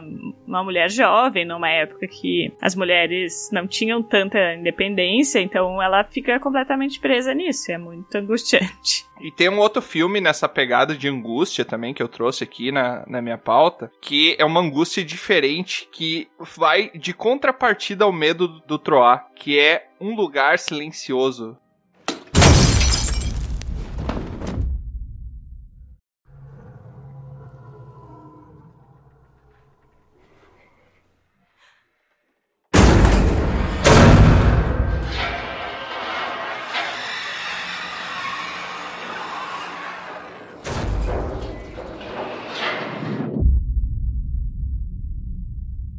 Do John Krasinski, que algumas pessoas tiveram algum preconceito por assistir, porque ele é o, ele é o diretor desse filme, ele é o ator ali, o, o protagonista, digamos assim, o pai. É o Jim. É, ele é o Jim do The Office, daí todo mundo, ah, eu olho pro cara, eu vejo, eu lembro de uma cena de comédia do The Office, e daí eu já, já me perco no filme, assim. Mas eu que não assisti The Office, pra mim, eu achei esse filme fantástico. Eu fui assistir no cinema, ele é um filme de 2018, a tradução em inglês é A Quiet Place, e, cara, esse é um filme que, como eu comentei ali do Troy, ele faz o inverso, cara. Ele te angustia no silêncio. É um Sim. filme que a- o plot dele, ele conta sobre. Até vai sair o segundo filme agora. Eu acho que ia sair até em 2020, daí em questão da pandemia ele foi adiado. Mas ele é um filme em que o plot é bem simples. Ele é bem uma pegada apocalipse zumbi, onde eles não explicam a fonte do que, que gerou o apocalipse, porque não é interessante pro filme, tá? Mas o plot é o seguinte: alguns extraterrestres, eles causaram um apocalipse na Terra e eles erradicaram quase toda a raça humana. Todo mundo morreu.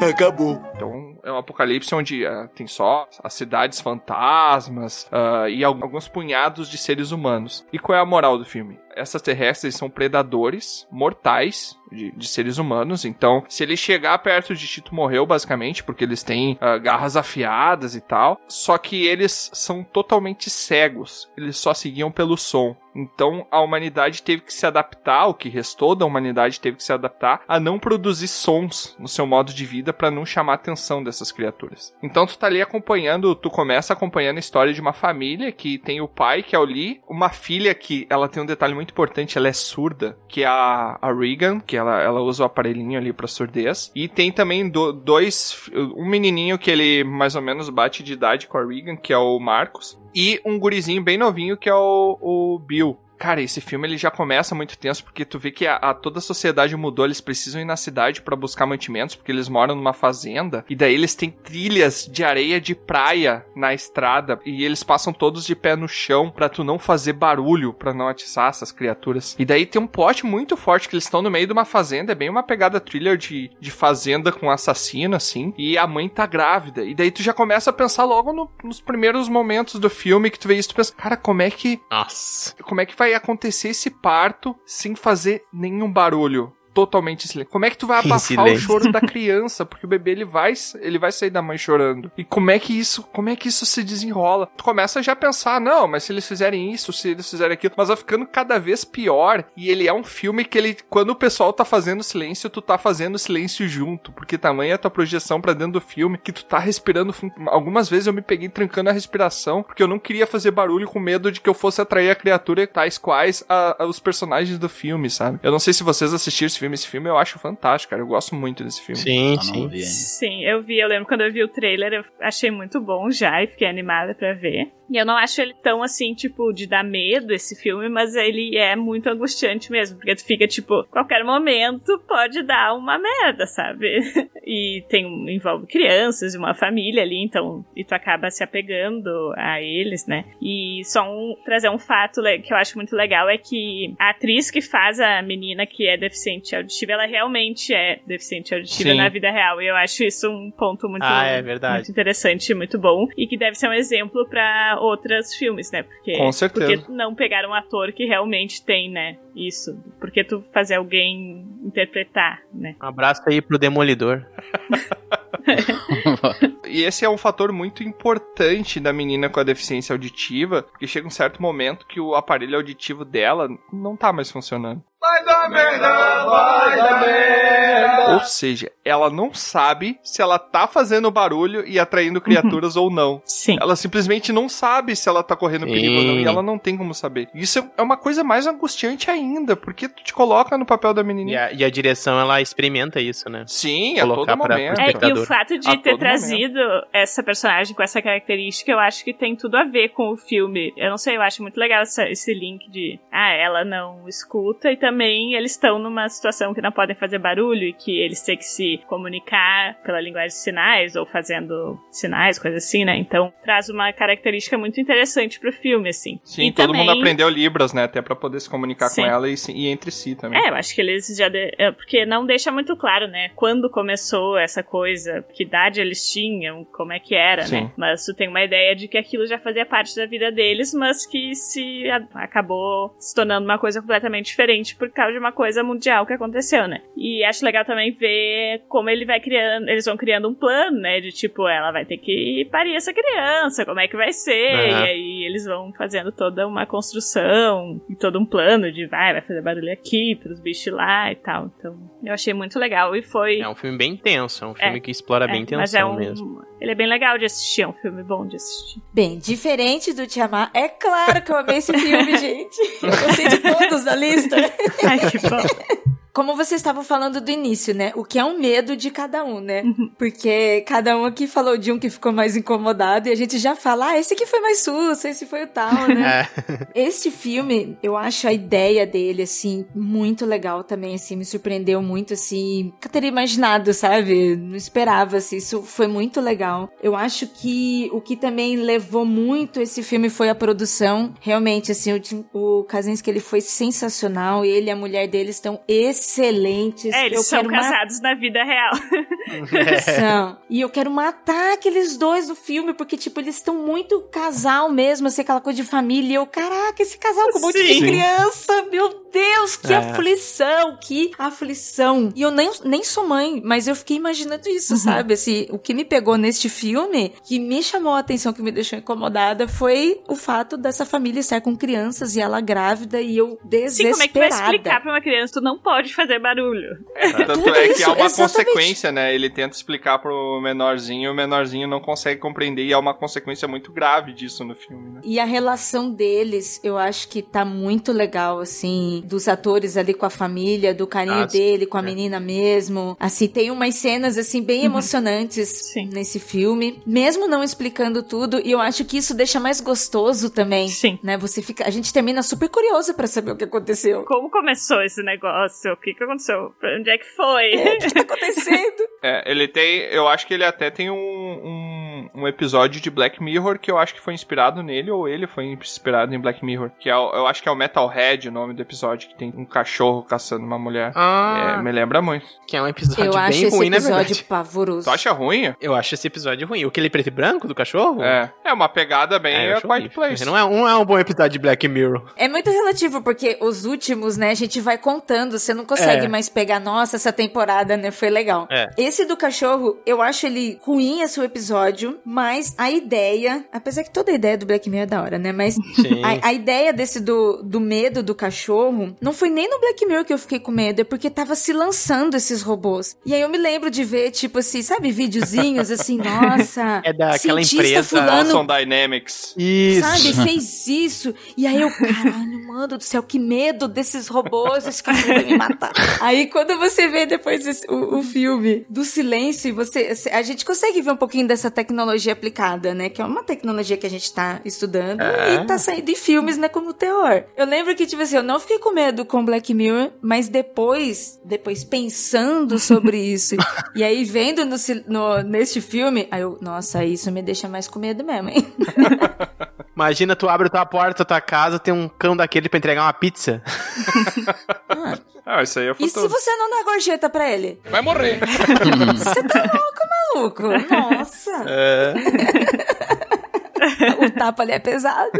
O próximo filme do, do Cujo vai ser assim, vai ser um cachorro de metal. Ah, Nossa!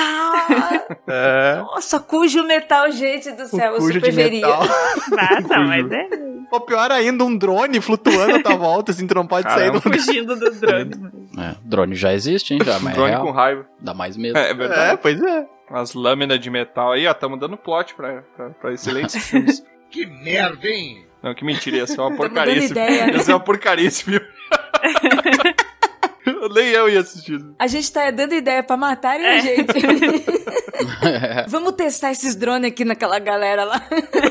Nessa pegada, então, de filmes que trazem um design de criatura, aí como o Tiamat falou, no Lugar Silencioso, eu também prezo por design de criatura. Acho que filmes que exploram isso com temática de terror, não só um monstro que simplesmente vai matar, mas que tenta explorar de alguma forma, né, algum tipo de ambientação ali, eu acho muito interessante. E o filme que eu trago aqui é um filme recente, até de 2017, mas é um filme que não foi muito bem falado. Não sei se, sei lá, na época que foi, tava tendo um outro hype pra outras coisas e tal, mas quase ninguém falou desse filme, que é O Ritual. There's something up there in those woods. Something big. Oh my god. What is that? It's a warning. Well, this is clearly the house we'll get murdered in.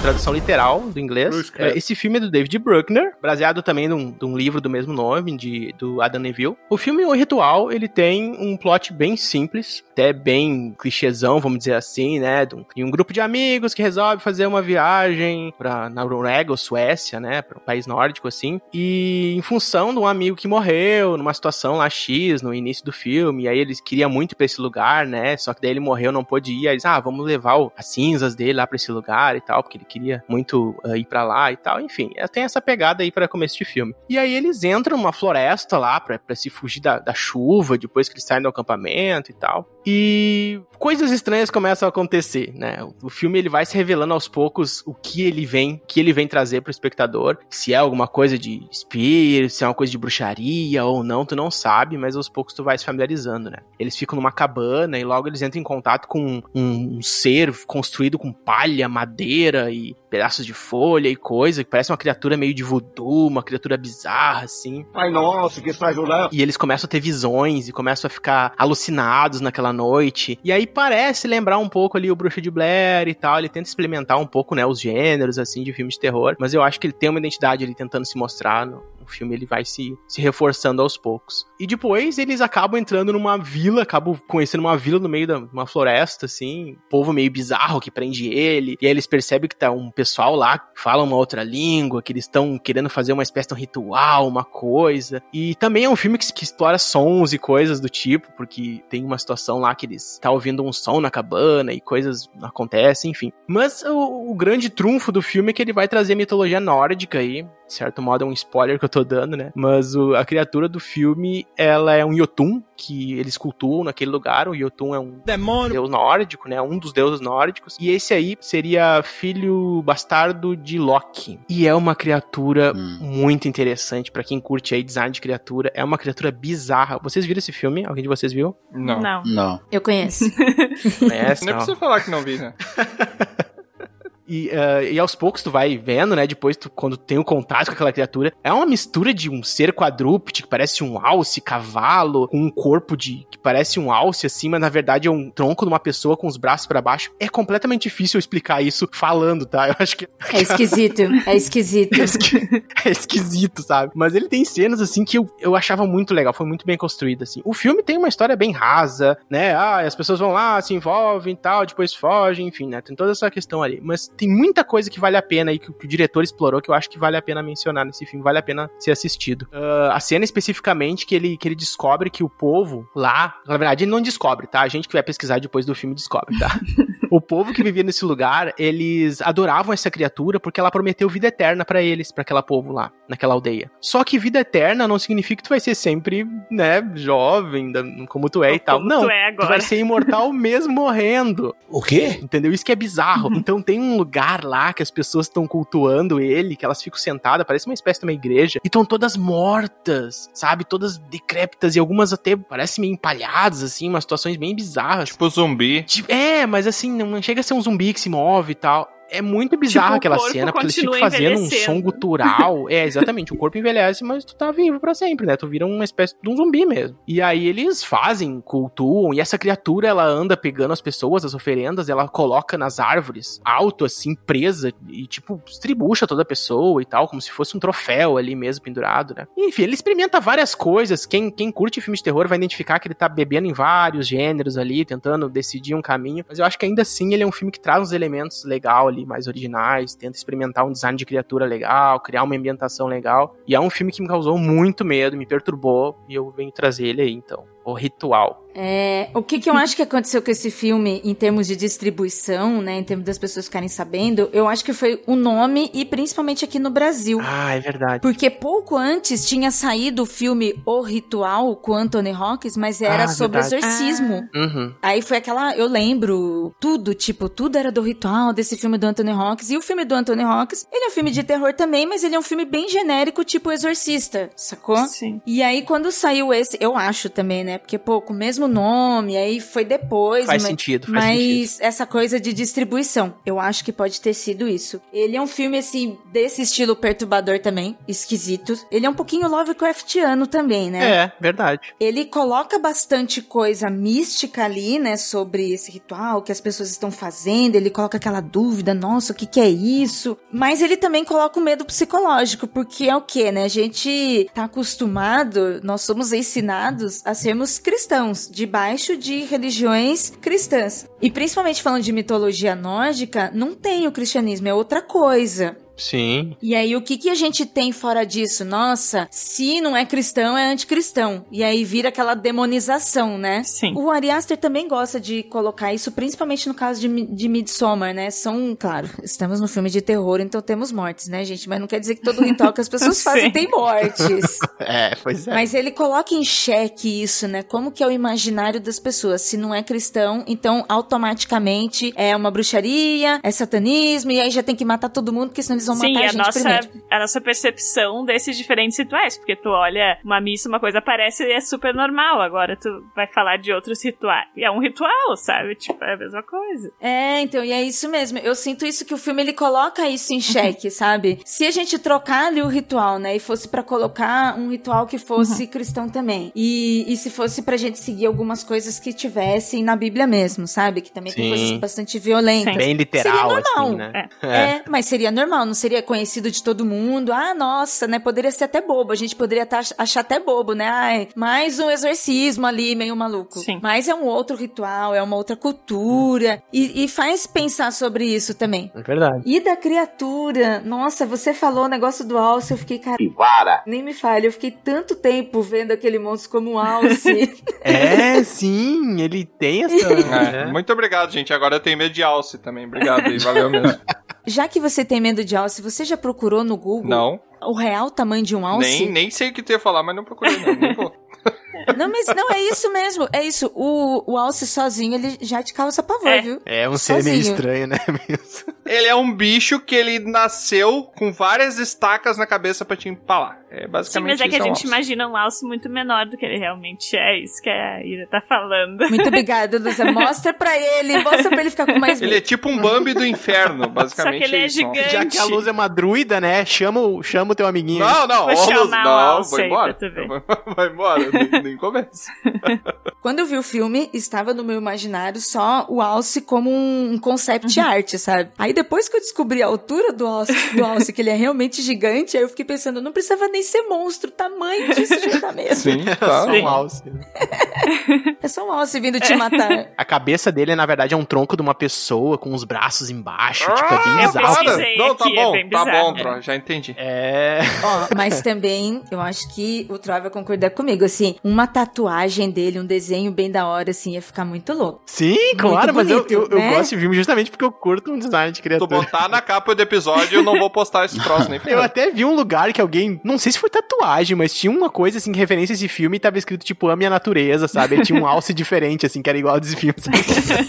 medo, muito medo. A natureza vai se rebelar contra os humanos. É, mas é, é um pouco isso. Porque ele só, ele só se salva quando ele foge da floresta. Porque esse bicho, ele não pode sair da floresta, Uhum. entende? Então até pode ficar, já que tu falou em Lovecraft, fica, se pode ficar no imaginário. Quem sabe ele não tava perturbado com uma entidade que, na verdade, não tinha uma forma, sabe, definida e, na verdade, uma fisicalidade e tal. Acho que fica nessa pegada também. Foi legal tu mencionar o Lovecraft aí Então, mesmo. falando em bichos agressivos, eh, o filme que eu trouxe pra sugerir é um filme espanhol de 2007, que é o Rec.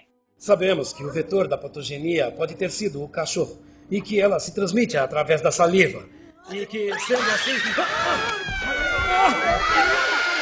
Então, ele, além de ser interessante por não ser, né, dos Estados Unidos e tal, como a gente sempre vê por aí, filme de terror, ele é um filme naquele estilo documentário. Então, é uma jornalista que ela tá fazendo uma matéria especial que ela e o câmera estão indo acompanhar é, o corpo de bombeiros, né? Então, eles vão passar a noite lá e o que acontecer, eles vão ir junto. Então, ah, o acidente que tiver, o incêndio que tiver, eles vão ir acompanhando porque estão fazendo uma reportagem sobre o dia a dia dos bombeiros. E daí o que acontece é que os bombeiros são chamados num prédio que tem uma pessoa passando mal e numa, num apartamento que eles não sabem o que, que é e não é uma idosa, ela tá meio mal, mas ninguém tá entrando lá pra ver. E aí eles vão junto. E aí eles entram lá e começa aquela coisa meio estranha, né? Isso tudo, imaginem, né? Uma câmera ali de documentário filmando. Então tu vai ali como se tu estivesse assistindo o documentário, ou tu fosse o câmera, né? Sim. Tem cenas, então, da jornalista falando, como se estivesse apresentando e tal, mas também tem bastidores, né? Que o câmera filma discretamente. E daí eles começam a investigar o que aconteceu nessa casa, que essa idosa tá mal, eles começam a achar que ela, né, ela tá doente, mas aí ela ataca eles, ataca uma pessoa. E aí começa aquela coisa, né? As pessoas vão virando zumbis. Se percebe que tem um problema biológico ali no prédio, o prédio é fechado e ninguém pode sair, ninguém pode entrar. Tá lá o grupo de pessoas e cada vez mais estão sendo atacadas e tu não consegue enxergar direito o que tá acontecendo, porque é filmado ali com a câmera, então dá aquele nervoso e é bem de dar susto e tal, e grito. E meio gore também. Mas eu gosto, eu acho assustador por essa coisa de ser meio documentário. Eu acho que ele é bem inspirado em Bruxa de Blair, apesar de não ser temática de espírito e coisa assim. Ele é temática zumbi, mas é muito bom por isso, assim. Tu fica com medo como se estivesse assistindo uma coisa real. É, Tiamat, lá vem mais um filme aí baseado em fatos reais pra Deus você. me livre, gente, pelo amor de Deus. Sabe o que que é o pior? O pior é que depois eu vou ter que fazer edição, vou ter que escutar tudo isso de novo. Aí hoje eu não vou, dur- pelo menos umas três noites eu não vou dormir. Não, detalhe, aqui ele pode até nem estar escutando com atenção, mas tu vai ter que escutar com atenção aí que tá. Não, o pior é que o problema é que quando tu tá com medo, tu escuta tudo com mais atenção. Esse é o problema. ah, tá, ok. Vai ter que escutar com mais atenção, vai pesquisar pra saber o que, que é direitinho. Nem fodendo! Vai fazer capa, vitrine do episódio. Tudo nessa vida tem limite. Esse Ah, e outra vai coisa legal do filme é que é um, um prédio de vários andares, é um prédio meio antigo da Espanha, assim, então eles vão subindo, subindo, vai ficando cada vez mais escuro e mais fechado e mais bizarro. Eu adorei a sua indicação, Lúcia. Eu acho esse filme assim super aflitivo também. Eu também gosto porque ele é um ele é um filme que sai do estadunidense, né? Ele é um filme Sim. espanhol, então depois, né? Americanos sendo americanos. depois fizeram a versão hollywoodiana dele, mas eu também continuo gostando do filme espanhol. E essa estética, né? O prédio, ele tá todo Sim. escuro, mas não é um escuro que você tá com medo que seja um fantasma, que é aquele filme, um filme gótico, bonito. Não, ele não é assim, sabe? Ele é um escuro que, tipo, te Velho. deixa aflito. velho, velho mesmo, como tipo Sim. escola. Tem aquela coisa dos zumbis estar te perseguindo e nos personagens não sabe o que que é, e aí você tá assistindo, você sabe que é um zumbi, mas você também fica, nossa, pra onde eu ia correr nesse É, lugar? e tu não vê o bicho direito, e daí ele aparece do nada, é ataque. É claustrofóbico e, tipo, também, né? é. Muito. É, bem. Exatamente, é total. Nossa, isso. Você até não tem me- tanto medo dos zumbis, assim, até porque os zumbis não é, não é algo novo, né? Você, Uhum. A gente vê um filme de zumbi, já, já sabe mais ou menos o que que pode acontecer É. nele. É, mas essa claustrofobia que ele tem no filme de, de colocar a gente no lugar fechado e trancar todo mundo numa É. quarentena com zumbis Olha. dentro. Sim, e é também desesperador. questão moral de, tipo, basicamente, eles, todo mundo que tá ali dentro, ah, agora vocês vão ficar aí porque isso aqui não pode se espalhar, então vocês os que estão aí dentro vão morrer, mesmo que não estejam infectados. É, não tá doente, é. vai morrer também. Sim. Igual nós aqui. Não vai vir Papai Noel. Não, não fala isso, né? Que, que absurdo. Coitadas das pessoinhas que estão ouvindo. Não saia de casa. Se você não puder, gente, não saia de É. casa. Passe gel, use Fique máscara. E se você vê o Tiamat na rua, dá um susto nele. A powerful Sith you will become. Pelo amor de Deus, não. Não, não, não. Pelo amor de Deus, não. Na verdade, sou eu que dou susto nas pessoas na rua, porque É, eu elas dizer, acham que eu vou assaltar não- elas. A, a Ira tá falando isso porque não viu o Tiamat ainda, porque eu acho que é mais fácil ele assustar as pessoas. Mas só uma. Outra coisa desse filme é que sabe aquela sensação de quando tu tá num, num lugar escuro, numa sala, ou num prédio sozinho, tipo, ah, tu tá saindo do shopping muito tarde, já fechou todas as lojas, ou tu tá na faculdade, saindo tri tarde. E aí. Saiu do cinema meia-noite. Nossa, pobre Sabe Tiamat. aquela sensação de que, tipo, a qualquer momento pode acontecer uma coisa assustadora? Tipo, esse filme tem essa sensação. Tô gostando muito desse episódio que eu tô fazendo uma lista de filmes pra não assistir nunca, né? mesmo? Tá. Ah, nem vem. Até agora não passou nem Nem vem. Eu vou te dar um filme pra você assistir agora. Super gostosinho, sessão da tarde. Medo. Olha só que delícia. Olha só. E principalmente pra mudar um pouquinho da nossa lista, eu vou indicar um filme nacional que se chama Morto Não Fala. Se eu conto aqui o que vocês me contam daí, pode me trazer desgraça. Eu sei que eu fui longe demais. Olha, você não conhece. É, é direção do, do Denison Ramalho, cheio de atores, assim, nacionais, globais, então tem atores bastante famosos, isso acaba também vendendo mais o filme. É com o Daniel Oliveira, que é o ator principal, mas tem lá o Marco Rica, a Fabiola Nascimento, são atores já bem conhecidos aí de novelas e filmes. E neste filme, o Daniel Oliveira, que ele é o protagonista, ele trabalha num necrotério plantonista, assim, noturno de, tipo, uma cidade capital, sabe? Violenta, assim, não fala que cidade, mas é o dia a dia e pra ele é super comum. A maioria das pessoas que trabalham, tanto o IML, necrotério, SAMU, né? Hoje em dia estão tão acostumado com certas violências Sim. É. que parece uma pessoa normal no meio daquilo. Então, pra ele, essa correria é normal. Diferente que ele escuta os mortos falarem. Meu Deus do céu. Esse detalhe. Só que ele não é. pra- É muito legal. Ah, É eu muito tenho legal. medo particular de, de necrotério, porque é. Necrotério. É. Não, eu tenho medo muito particular, assim, desses negócios de, de cemitério, porque houve uma época em que o meu pai, ele meio que era. Sabe o Uber que a gente tem hoje? Só que era o Uber da morte, assim. Ele ia buscar os corpos para os velórios, sabe? É. E daí ele chegava em casa contando só história Motorista leve. de carro fúnebre. É, ele chegava contando umas histórias leves, assim, em casa. E daí eu tenho bastante medo. Eu não vou entrar aqui nas histórias, senão eu não vou dormir. Nossa, Aquele- assim, você pode indicar pra ele. Eu acho que ele vai adorar. Eu guardo, tipo, essas histórias numa gavetinha no meu cérebro que eu nunca abro, sabe? Eu deixo lá. Mas por que, que o filme é gostosinho e dá pra você assistir sim? Uma coisa que é muito legal no filme, que apesar de ele estar falando sobre mortos falando, né, literalmente falando, é, não é um filme assim de cunho religioso. Então ele não está falando sobre espiritualidade, mediunidade, não é sobre isso que ele tá falando. E aí a visão dele, quando a gente pensa em mediunidade, o que, que a gente pensa? Alguém psicografando, alguém numa mesa branca, a gente imagina já essas coisas. E no filme não, no filme tá ali, mano, é cidade grande, correria, acidente, violência, tá todo mundo morrendo, vai jogando os corpos ali no canto, vai arrumando nas gavetas. É uma super correria. E no meio dessa correria, alguns mortos, né, alguns corpos, né, alguns cadáveres ali, eles vão falar com ele. E aí, esse é todo o plot do filme. Só que ele tem um- uma produção mais engraçada. Ele não, não te dá medo, porque mostra, assim, uma forma gráfica do morto falando. E aí, ao mesmo tempo que ele parece um zumbi, mas ele não é realmente um zumbi, porque ele está deitado ali, sabe? Ele não tá se mexendo, Sim. mas assim, o rosto dele, a forma gráfica que ele está falando é engraçada, é meio Sim. divertida. Não parece. E ele fica discutindo, trocando ideia com os caras. Caramba. E o plot do filme não. Joga uma dama. É tipo isso mesmo. Que o chamado do herói, no caso dele ali, né? A aventura dele, é porque um dos corpos que chega lá era de um traficante, era de um bandido. E aí o cara começa a conversar com ele, ele começa a escutar um morto. E aí ele acaba sabendo de coisas sobre vivos. E na verdade a confusão na vida dele se dá muito mais com as pessoas vivas do que com os mortos. Sim. O morto, morto não incomoda, gente. Morto não incomoda. Se me incomodar, o morto vai ser uma vez só, porque eu vou ir pro lado dele instantaneamente. Então não vai ter duas incomodações. Tá vindo um vivo ali, corre! Vamos exorcizar o vivo!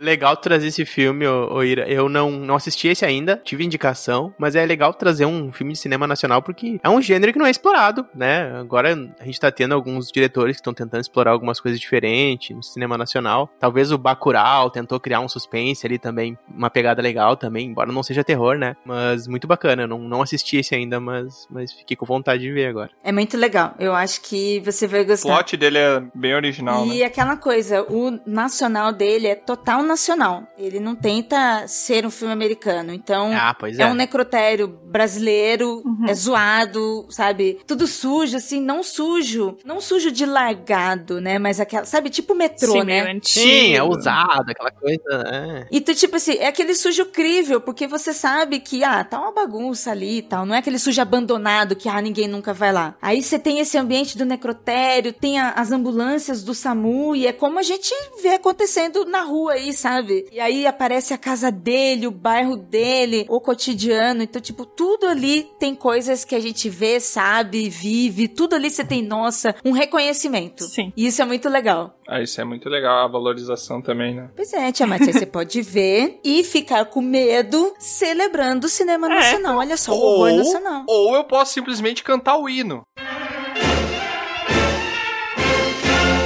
Olha aí, que legal. Ah, tá meio, Bacana, tá meio perigoso fazer É. isso ultimamente. Não recomendo. Eu também acho, hein? Eu tô com medo de você. Ô, Ira, tu tá completamente equivocado, tá? O Tiamat não vê filme estrangeiro, que é uma coisa que acontece lá longe, vai ver filme brasileiro, que é o que acontece aqui. Localização do cagaço, né? Muito próximo da realidade pra ele. Ainda mais com um parente que trabalhou já com isso. Santo Cristo. O Chaves nesse momento, né? Fazendo várias vezes se benzendo. Sim, exata- É, é exatamente desse jeito que eu tô aqui. Ou se torcendo aquele jeito que ele fica paralisado também, né? Tá, vamos lá então. Por último, mas não menos importante, vamos falar sobre Misery. Don't even think about anybody coming for you, because I never called them. Nobody knows you're here. And you better hope nothing happens to me. Because if I die, you die. Louca Esse não é Obsessão. de Stephen King também? Tô viajando. É do Stephen King, exatamente, Ah, é o tá. filme. Sensacional. Esse filme ele é um pouco diferente do primeiro, que ele não pega exatamente a questão do terror em si, terror paranormal, mas ele pega um terror mais psicológico, assim como foi o The Shining, que acaba até misturando os dois ali, a pessoa não sabe, né, se foi alguma obsessão ali do hotel e tal, mas pode ter sido algum problema, algum distúrbio mental. Sim. E esse aqui eu acho que foca mais na parte do distúrbio mental da nossa querida Annie, a enfermeira Annie, que ela gostava muito de um, de um escritor, Paul Sheldon, e ela era ficcionada pelos livros e tal. Misery é o nome do filme porque é o nome da personagem do livro também, né? Eles traduziram aqui Louco Obsessão, não sei porquê. Mas sou era a personagem principal do filme que ela gostava, que ela era apaixonada. E esse escritor, ele tava escrevendo o sétimo livro, se não me engano, ou o quinto, sobre essa personagem e, e ele também, muito famoso, muito rico, tinha ganhado vários prêmios por causa do livro e tal. Ele falou: Eu vou matar essa personagem. Daí ele pega, escreve o rascunho ali e vai, vai matar ela. E a moça, essa, não sei se por uma coincidência ou o que aconteceu, ela tava indo atrás do carro dele, ela tava sempre observando os passos dele, porque ela já sabia tudo que ele ia fazer quando ele finalizasse o livro. Então ela tava ali, tipo, uma fã mesmo. Só que o cara tem um acidente. Stalker, né? Exatamente. E o, o Sheldon tem um acidente de carro e ela, como enfermeira, ela vai lá e, e meio que salva. Eu tô fazendo aspas com os dedos, tá? Salva ele. Tô vendo. É, ela leva e, e medica ele e tal. Só que ela começa a ter um, um comportamento muito compulsivo, assim, muito alternado, digamos assim, com questão de estar muito calmo e questão de estar meio brabo, assim, qualquer coisinha ele não pode questionar ela.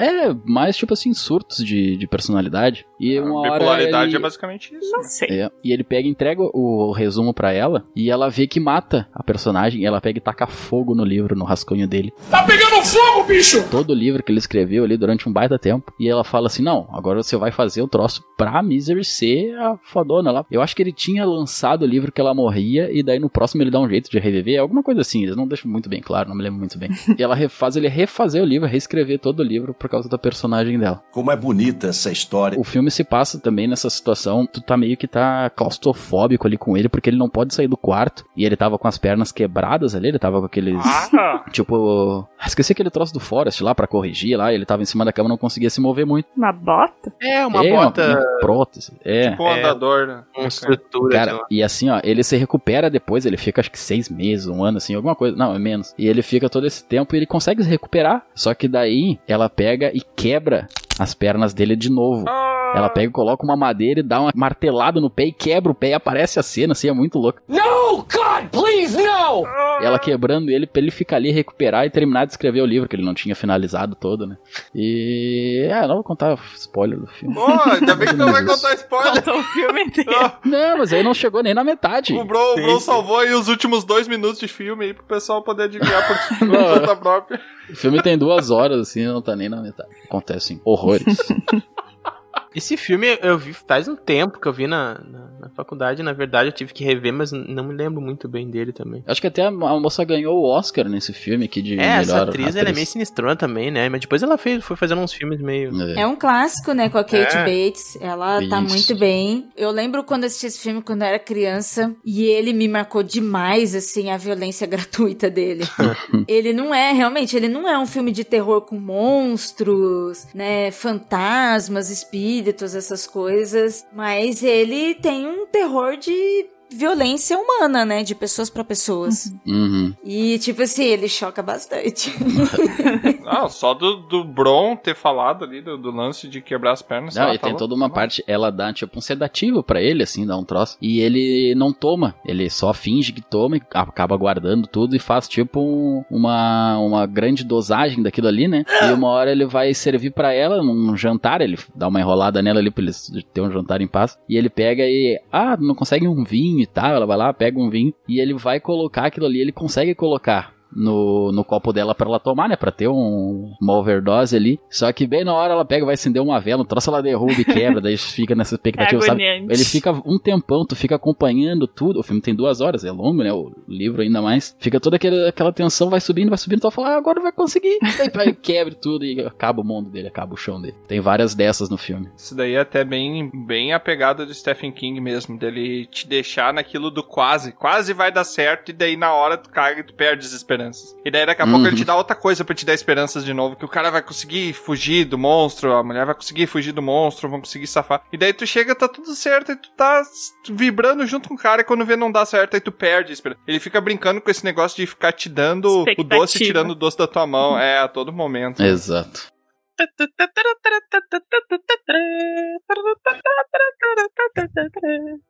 Então, pessoal, depois de todo esse show de horrores aí, eu tô muito orgulhoso de ter conseguido ficar até o final.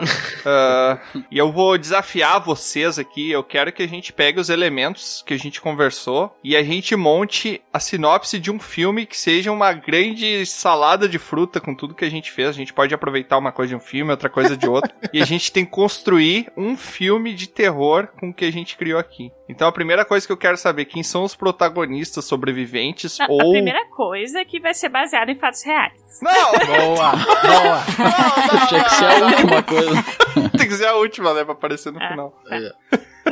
Tá, e aí, o que que vai ser? Quem é que dá, dá uma ideia aí? Cara, acho que tinha que ser um alienígena que recebe uma entidade. Porra! Tudo isso? Ca- caramba, bro! Muito obrigada. Eu ia falar, nossa, tinha que ter um alienígena. É. E se ele for assim esquisito, melhor ainda. Possuído. É o- caramba, é um alienígena com espírito no corpo. Com dois, no caso, né? É tipo o Alf Cervo com Pelado. espírito. Não consigo, eu Uma não mulher. consigo ter medo do off, gente. Olha pra caralho. Aí, eu lembro aquele boneco. É, ainda, mas você nunca viu o Alf pelado. É, pode ser. Mas eu não imagino o Alf. Eu não imagino ele pelado.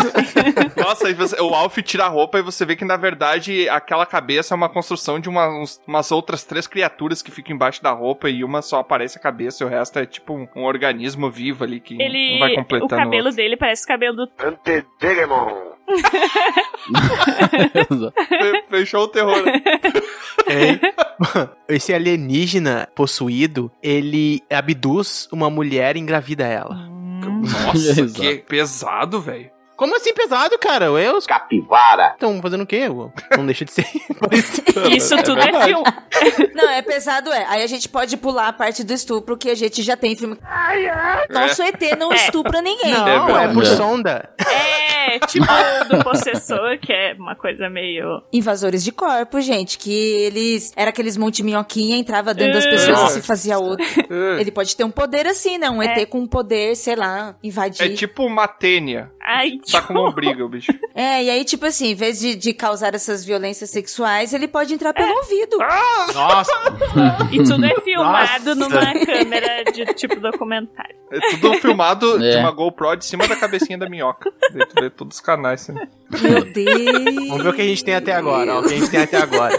É a história de pessoas numa cidade que começa a experimentar talvez alguma coisa, não sei, mas tem uma mulher que engravida e, sei lá, ela vai lá no ultrassom e começa a descobrir alguma coisa estranha. né? Eu não sei, essa criança obviamente vai ser estranha, vai ser Uma minhoca. versão hardcore de Bebê de Rosemary, né? Um alienígena bizarro. E aí, co- como é que as pessoas vão descobrir? Que descobriu que depois ele abduziu, que ele não sei, como é que foi isso aí? Nossa, eu. Aí, não sei. Tá, mas é que tem que ter um fio de esperança no nosso filme, né? Porque só tem desgraceiro Não, que ele é do bem vai salvar todos nós. Não, pera, o alienígena do bem eu não entendi. Que bom. A esperança é que elas vão ser surdas, vão ter que ouvir esse episódio que ficou uma salada de fruta. Peraí, eu só quero perguntar um negócio pro Tiamat, né? Que ele tá assustado com o alienígena do bem. Você acha que o super-homem é. É. o quê? É, exatamente. Lembra daquela série que era um alienígena que não tinha Mas um ele não coloca a minhoca no ouvido dos outros. Olha! Eu não sei o que comentar. Dependendo da fanfic. Teve, teve história parecida. que absurdo, Ai, né? eu não queria ser a- esta pessoa a dizer isso, mas é verdade. Aquele X no pinto dele, na verdade, é uma minhoquinha retorcida. O que vocês andam assistindo, gente? Pelo amor de Deus. É The E Boys, isso se aí. ele, e se ele, e se ele, o Superman, um alienígena, está fazendo isso há tanto tempo que a gente não sabia? Tá todo mundo lá, ai que maravilha, e ele tá por aí nos becos enfiando minhoca no ouvido É. dos outros. Caramba, É. borracha. Esse aí eu acho que é o Homelander, né? Enfiando minhoca no beco. É, homem. E baseado em fatos reais. Não, para! É. Ah, não.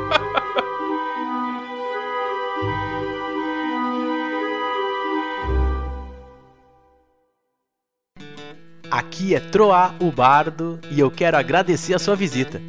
Encerramos aqui mais uma aventura. Convido você agora a nos encontrar em outros mundos. É só entrar em dragãocareca.com e descobrir. No YouTube, Spotify e Instagram, busque por Dragão Careca. Até a próxima!